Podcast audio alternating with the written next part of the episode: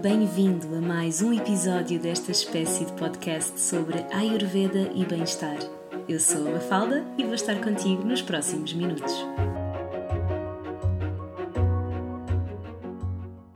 No verão, várias mudanças ocorrem dentro e fora do nosso corpo. Não só estamos mais expostos ao sol, como também as temperaturas aumentam, os dias são mais longos e a digestão é menos aguçada.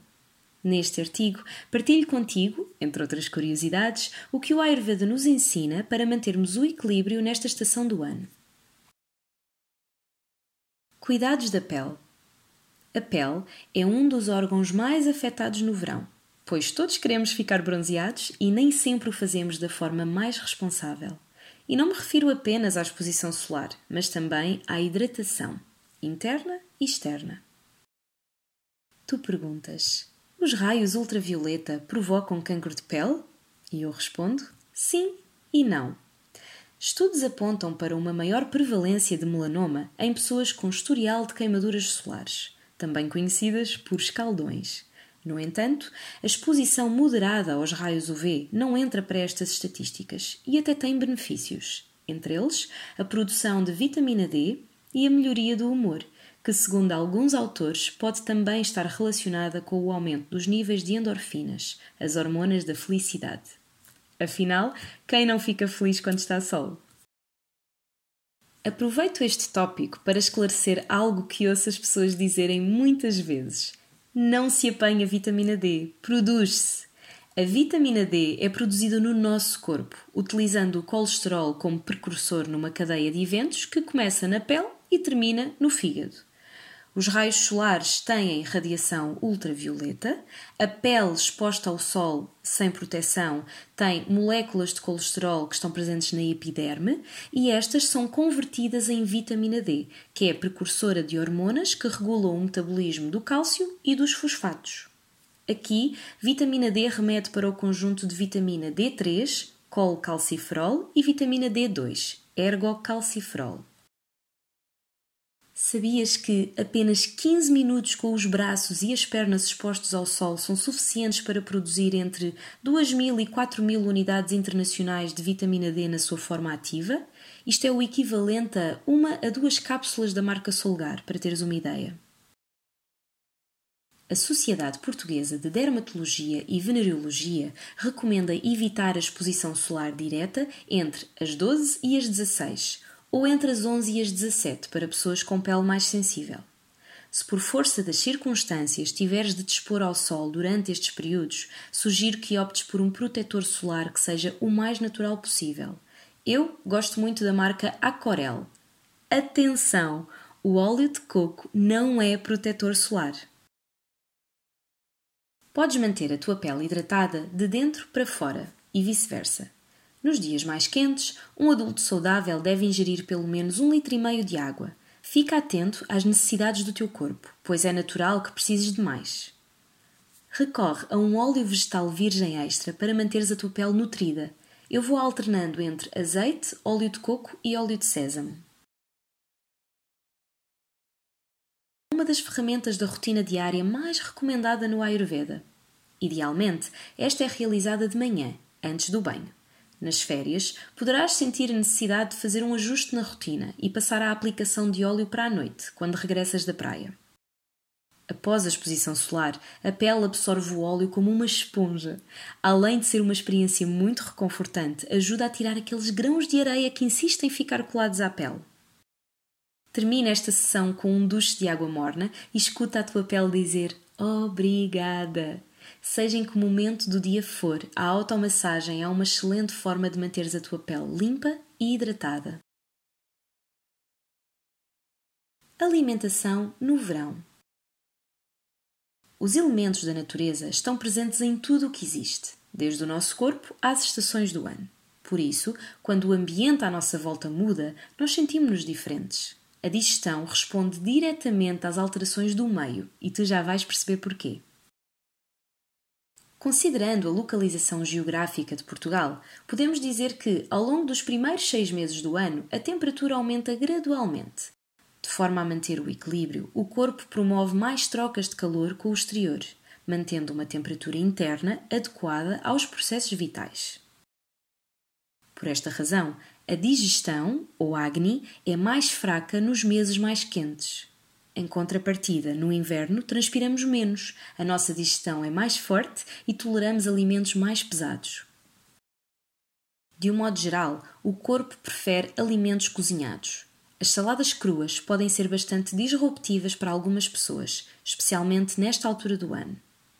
Se sofres de flatulência, digestões lentas e distensão abdominal, experimenta retirar os alimentos crus da tua vida durante umas semanas e avalia como te sentes. Tenho a certeza de que vais melhorar.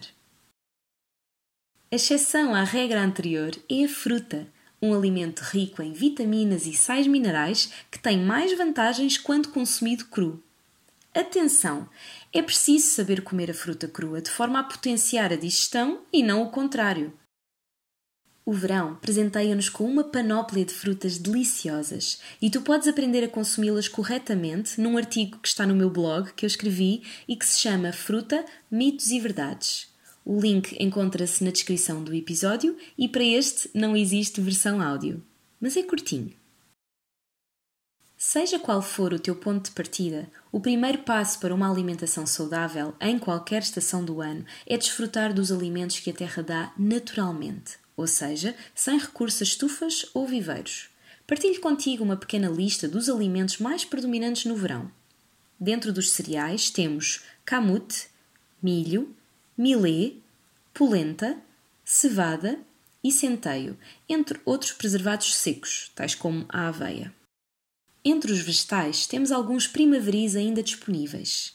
Mostardas, beldroegas e solanáceas, estes devem ser consumidos com moderação tomate, batata, berinjela, pepino, courgette e pimentos. Entre as leguminosas temos mais predominantemente o feijão verde e as ervilhas, e também outras que são preservadas secas, tais como as lentilhas e o feijão mungo.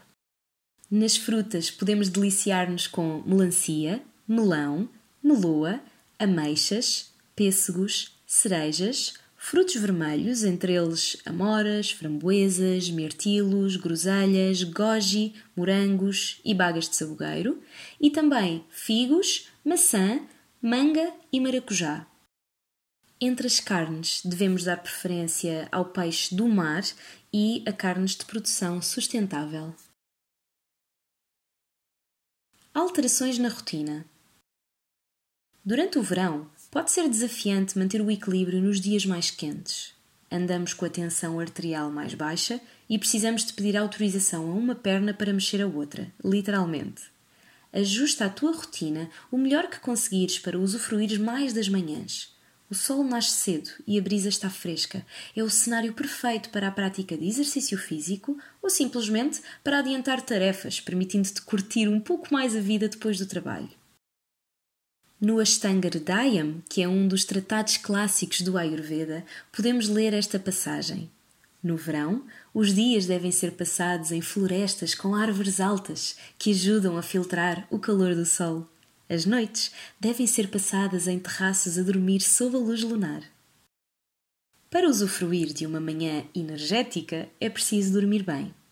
Com o pôr do sol às 21 e o lusco-fusco até às 21h30, a rotina noturna veranil costuma arrastar-se muitas vezes até tarde.